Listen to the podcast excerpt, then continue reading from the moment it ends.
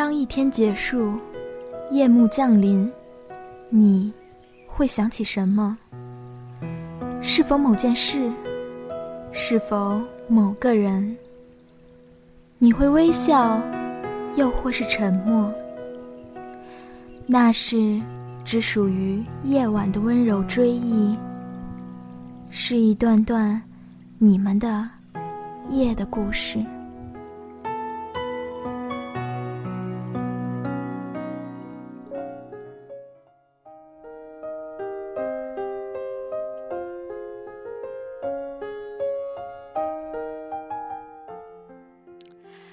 家周五晚上好，我是主播小瓜。继上期和达人换班主持了一周音乐节目后，我又回来夜的故事跟大家继续絮絮叨叨啦。果然，在自己的节目里，感觉会更熟悉一些。啊，最近小瓜呢买了几本书，看到很多很棒的小故事，非常希望和大家分享。其实小瓜很喜欢这种感觉，就是啊，听到什么好玩的事，听到什么美丽的情节与相遇，都会希望说，啊，分享给大家听，讲给你们听。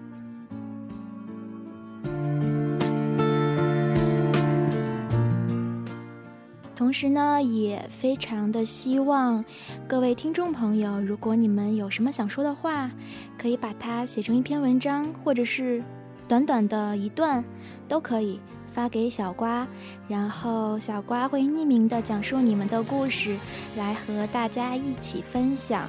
然后我们的微信公共平台账号是华大华声，如果你想投稿的话，请和小瓜联系。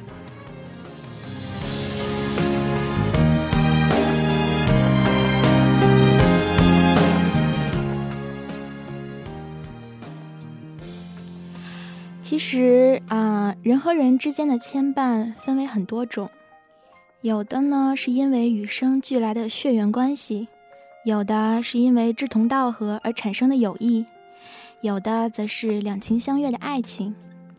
两个独立的个体就是因为这样抽象的感情而心甘情愿的被拴在了一起，而彼此牵挂。但是每一种感情都没有那么的绝对。有很分明的界限，人与人之间的交往，正是由于充满了我们无法去解释的复杂，却显得如此的迷人。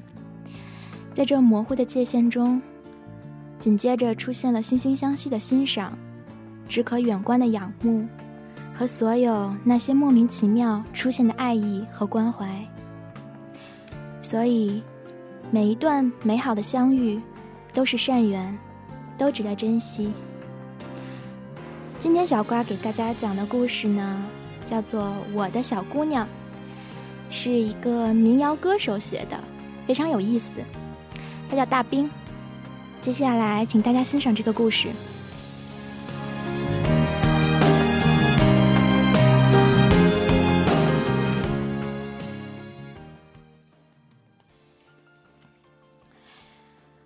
我和陆平的性格属于两个极端，一个是地底火，一个是峰顶冰，彼此都不是那么接受对方性格中有棱角的一面。按理说，本不太可能至交。我后来回忆，真正拉近我和陆平之间距离的，是一个小姑娘。小姑娘叫欣欣，苹果一样鼓的脸蛋儿。又乖又好玩儿。他从长春来丽江度假，妈妈爱他，怕他遭遇感冒、打喷嚏、流鼻涕，然后命丧云南，于是用东三省娘亲之心度丽江昼夜温差之腹，秋衣、毛衣、保暖衣、羽绒衣，把它包裹成了一个粽子，里三层外三层，再捆上一根羊毛围脖。他的胳膊根本放不下来，只好整天像只鸭子一样，摩挲着翅膀，踉踉跄跄的，用两条小细腿倒来倒去的跑。孩子还在不知冷热的岁数，也还没学会自己脱衣服，一出汗，满头腾腾的热气。微型空气加湿器一般，毛茸茸的刘海下面满是细细密密的汗珠。一般的小孩子只会用手背横着擦汗，他却早早的学会了像老农民一样的摊开手掌，从上到下的呼噜满脸的汗水。葫芦完了，还知道往后腰上抹抹。妈妈爱他，怕他喝可乐饮料患上糖尿病命丧云南，只喂他喝矿泉水。他不爱喝，口渴了就自己偷大人的普洱茶喝。那么艳的茶，咕隆咕隆两声就吞下去了，还知道咂巴咂巴嘴。这么点点大的孩子喝了浓茶后，立马精神成了猴，眉飞色舞的撵鸡逗猫，还满大街的骑哈士奇。逗得半条街的狗慌慌张张的找掩体。他蹦到打印店里跳舞，陀螺一样转着圈蹦的，惊得贺庆小老板一锤子砸在自己手上。他又去找纳西族老太太聊天，话说的又密又快，快的几乎口吃。路过的大人担心他咬着自己的舌头，一脸问号的纳西老太太冲他摆着手说。不会不会，我听不懂外国话呀。这孩子对普洱上瘾，喝了茶以后是个货真价实的响马。见我第一面时，他刚通过自己的搏斗，从一家茶社的品茶桌上生抢了一壶紫娟普洱，对着嘴儿就灌了下去。老板都快哭了，说：“我不心疼这壶茶，喝就喝了。”可你不能把我的茶壶盖儿也给捏着拿跑了呀！他逃跑的时候，一脑袋撞在我肚子上，让我给逮住了脖子。我逗他，让他喊我爸爸。他犹豫了几秒钟，然后扑上来抱着我的大腿往上爬，一边揪我的胡子，一边喊：“爸爸，爸爸，爸爸！”还拽我的耳朵往里塞草棍儿。又从兜里掏出那个茶壶盖儿，送给我当礼物。我是真的惊着了。这个满身奶糖味儿的小东西，猴一样的小姑娘，大眼睛、长睫毛，扑闪扑闪的看着我，一下子就把我的心给看化了。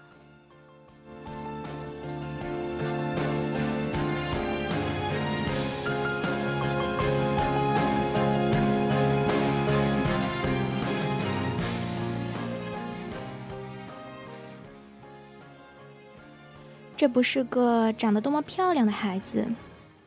我做过七八年的少儿节目，粉嫩乖巧的小演员、小童星见得海了去，有些比他爹妈还聪明，有些比洋娃娃还漂亮，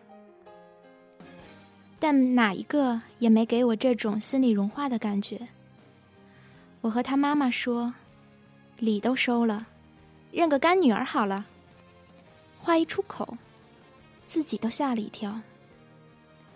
妈妈爱他，怕不征求他的意见，冒昧做决定，会让他苦恼、抑郁、命丧云南。但他妈妈也是个奇葩，把他提溜起来问：“这个哥哥帅不帅？给你当干爹好不好？”旁边的人笑喷茶。我抬手摸了摸早上刚刚冒出的下巴。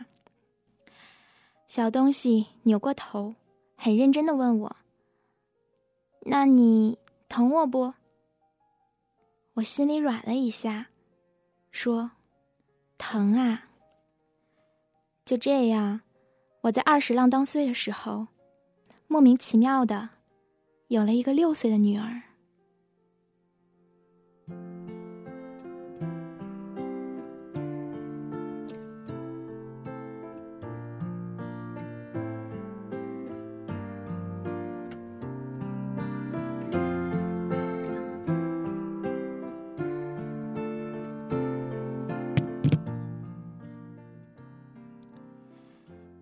女儿叫欣欣，一头卷毛小四方脸，家住长春南湖边。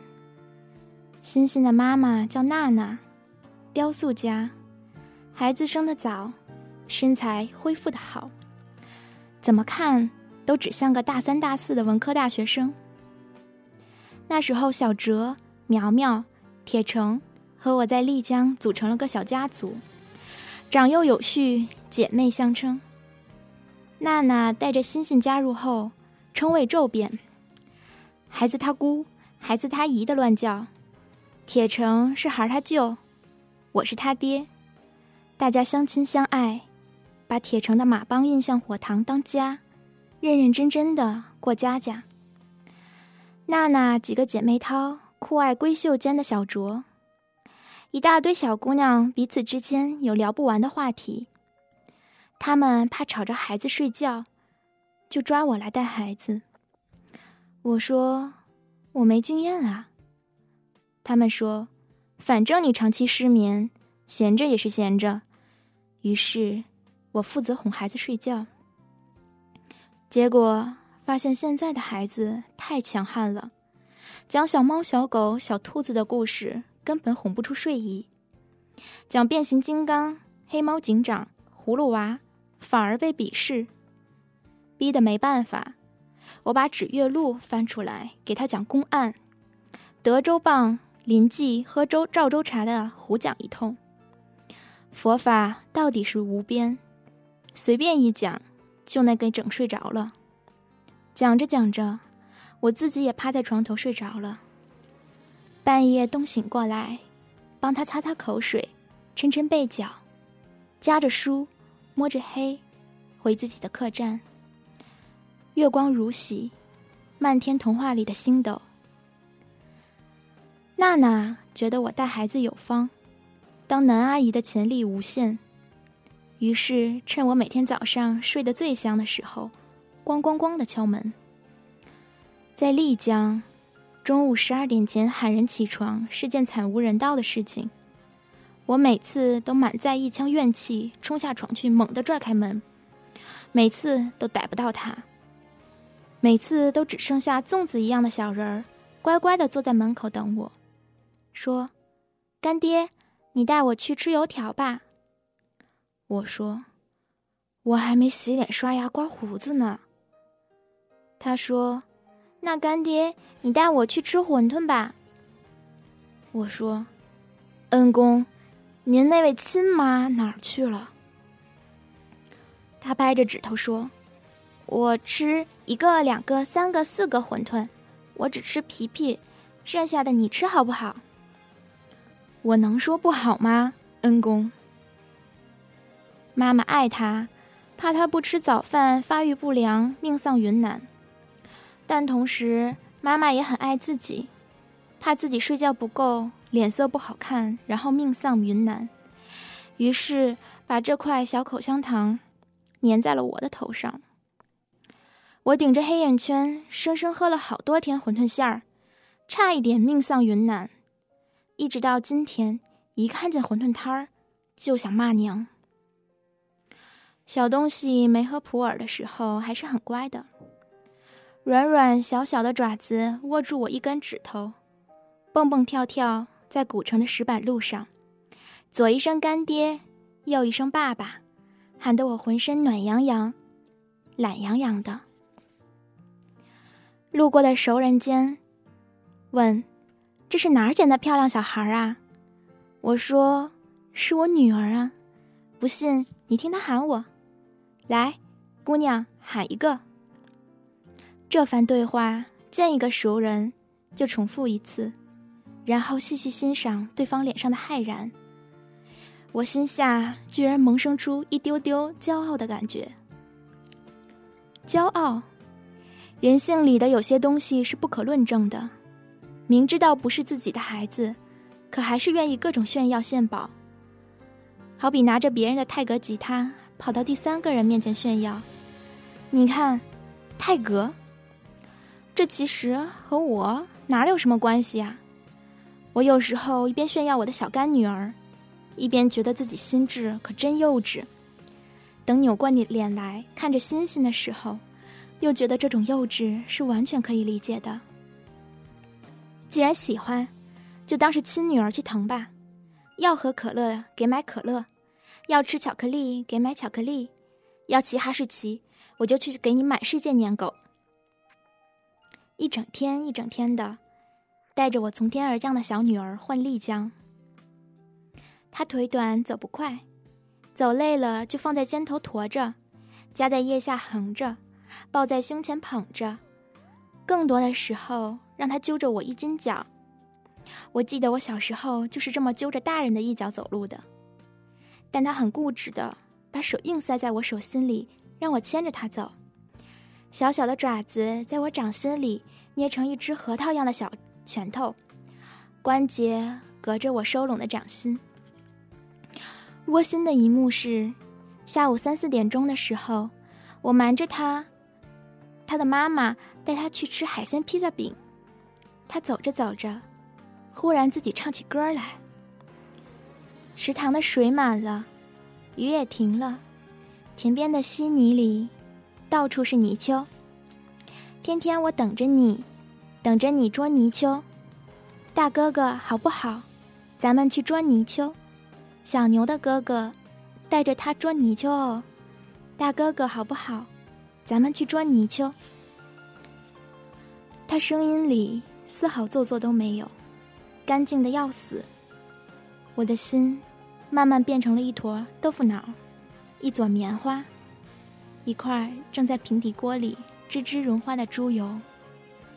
我对天发誓，这孩子的歌声真的有抚慰人心的力量。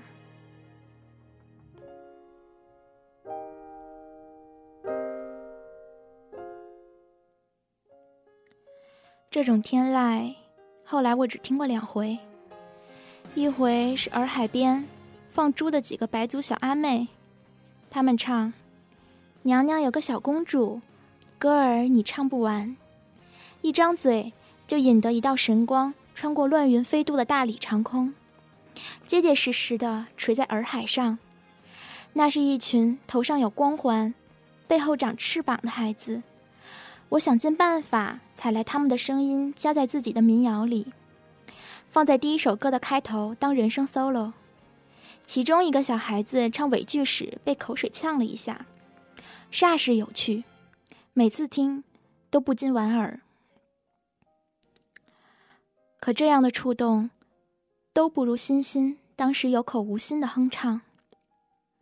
那时我们俩站在王站在王家庄巷和文治巷的交叉路口，离低调酒吧不过十几米。没等他唱完，我抄起他来夹在腋下，三步并作两步跑去找陆平。欣欣被莫名其妙的抄起来，莫名其妙的钻进一个洞穴一样的屋子，面前又莫名其妙的伸进来一个莫名其妙的脑袋。他人小脾气不小，死活都不肯唱。小孩子一旦来劲儿了，是怎么哄？都不肯再唱歌的。我和陆平折腾了半天，喂他吃了薯片、姜片、香蕉片、鱿鱼丝，就差请他喝点啤酒了。无论如何，人家也不唱，光闷着头吃。我恨得直挠头，头皮屑都掉了一截。到底怎样才肯唱啊，恩公？我指着陆平，如果让你骑大驴的话，你唱吗？陆平立马把他面前的零食呼啦呼啦抱走了。慌慌张张、很愤怒的往厨房躲，我揪着裤腿儿把他拽回来。小女儿嘎巴嘎巴的嚼完香蕉片儿，终于舍得开口了：“我要听故事。”好吧，吃饱喝足了要听故事是吧？听了故事就肯唱歌了是吧？等着，爹来了！我拽过来一个墩子，盘腿一坐。话说六祖会。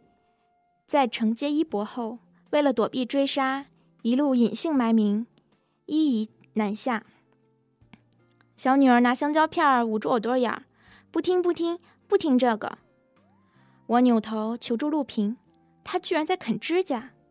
陆平道：“大兵，他们说你少根筋，我本来还不太信。”他琢磨了一下，坐在了墩子上，悠悠的开口：“他没爸没妈。”有一天，忽然从石头里蹦出来一身的铁毛，哎呦，是个猴！这个猴太了不起了，他光着屁股打死了一只狗熊，然后他就有皮裤穿了。小女儿停止了咀嚼。这只猴遇见了其他一大帮的猴，他领着他们找到了一个很大很大的洞，洞口有条从上到下淌的河，他们在里面建了个游乐场，还可以做饭吃，还可以想聊什么天儿就聊什么天儿，一般人根本不知道里面住着一群特别开心的猴。那个故事讲的好长，那只厉害的猴子掀了桌子打了公务员。被压在了山下，有个骑马的人救了他，给他戴上了金箍，他又迷惑又开心，但他没得选择，于是违心的跟着那人走向西方，一边走一边想：会好的，会好的吧。陆平越讲越进入状态，语调开始抑扬顿挫，手势越来越多，但西安口音也越来越重。小女儿捧着脸，听得入神，手指上的点心渣子粘了一脸腮。东阳西斜，一道黄色的光斑铺在小酒吧门口。我走出低调的小木门，点上一根兰州，心里念起一个名字。你看，如果不是命运的捉弄，我们应该也有一个小小的女儿蹲在溪边，听你我。给她讲故事了吧？背后，陆平讲故事的声音若隐若现。那只猴子跪在马前：“人啊，你怎么会怀疑我的真心？我忍却委屈追随在你身边，到头来，你却这么轻易的放我离去。如果我的心是石头做的，那你的心是什么做的？”我在门外听着另一个门外的故事，手抄进兜里，跳了会儿踢踏舞。娜娜来了，我和娜娜掀开门帘，偷偷往里看。一大一小两个人对坐着，中间一盆炭火。小女儿依旧是捧着脸，认认真真的、静静的听。我心里面还在难受哦，等我的难受再减少一点点，我立马就出发。只要他肯让我回去，我怎么会不回去？你知道吗？不管他怎么对我，我都不恨他。我只是有点难过。娜娜听得满脸的点心渣。我说：“陆平。”会是个好父亲。我问娜娜：“那你觉得我呢？”她抿着嘴，笑着看我一眼，又收敛起微笑，在我肩头拍了拍。陆平唱歌从没唱哑过嗓子，那天却说哑了嗓子。我们叫了外卖，边吃边听他给欣欣讲故事。从那天起。每天早上，他吃完馄饨皮儿，我喝完馄饨馅儿后，我们都会溜达到低调酒吧门口，晒着太阳，等陆平起床讲故事。晚上酒吧营业的时候，陆平会在台上演绎的间隙穿插唱两首儿歌给欣欣听，慢慢竟然养成了习惯，一直到现在都是如此。后来低调酒吧五年间搬迁两次。这个习惯，他却一直没有变。低调酒吧变成了新的根据地。我们开玩笑说，欣欣是史上最年轻的泡酒吧的姑娘。大人喝酒，她喝养乐多，她觉得养乐多很好喝，经常往我们的酒瓶里挨个倒点儿。没人会服了他的好意，都继续接着喝。但那味道，实在很怪。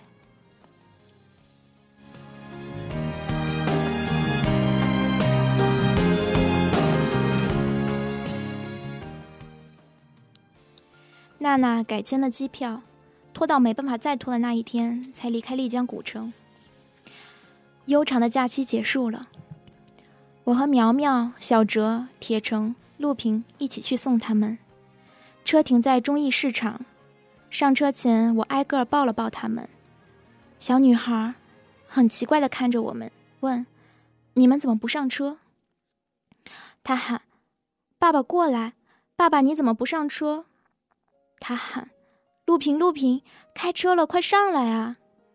有人和我打招呼，我递给那人一根烟，转过身去和他聊天，再回头，车已经开走了。欣欣趴在车玻璃上，眼睛看着地面，眉头皱着，挤扁了小小的鼻子。陆平说：“还好，没哭。”欣欣离开丽江两年后，我路过长春，打电话给他妈妈：“孩儿他娘，咱姑娘还记得我吗？”打这电话时是有那么一点忐忑的。那两年，我的人生起起伏伏。诸事扰心，状况百出。又本是疏于靠电话联络感情的人，已经许久没有听到过他的声音了。娜娜说：“他都八岁了，上小学了。如果已经不记得你了，你可别伤心。”我说：“那算了，不如不见，保重保重。”他说：“你看你还是那么孩子气。”不如我们和欣欣玩个游戏，咱们制造一次偶遇，看看你在孩子的心里分量有多重。如果认不出你来，你擦肩而过就是了。我闻此语甚为伤心，是真的特别伤心，但还是讪讪的按约定去接他们娘俩。远远的，我看见娜娜绰约依旧的身姿，左手间牵着我可爱的小女儿。娜娜冲我眨眨眼。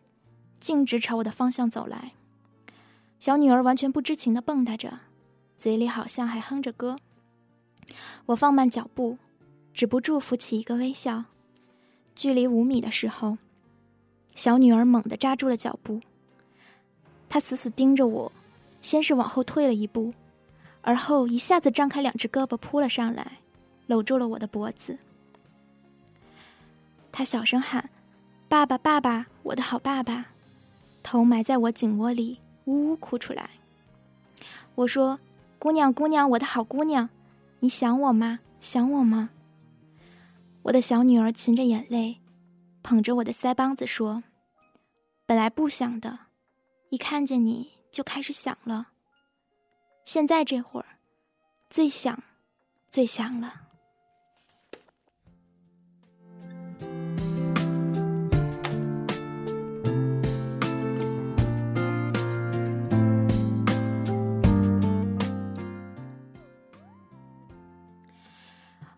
故事讲完了，我非常喜欢这段故事的原因，就是因为它讲述了一段非常纯真、非常美好的相遇。这是一个没有任何原因的爱。我相信这个世界上恨都是有原因的，但有很多莫名其妙就会产生的爱意和关怀，就如同大冰和欣欣。一个小女孩从天而降，刹那间就融化了他的心。希望大家都能珍惜每一段美好的相遇。大家晚安，我是小瓜，祝你们都拥有甜蜜的梦。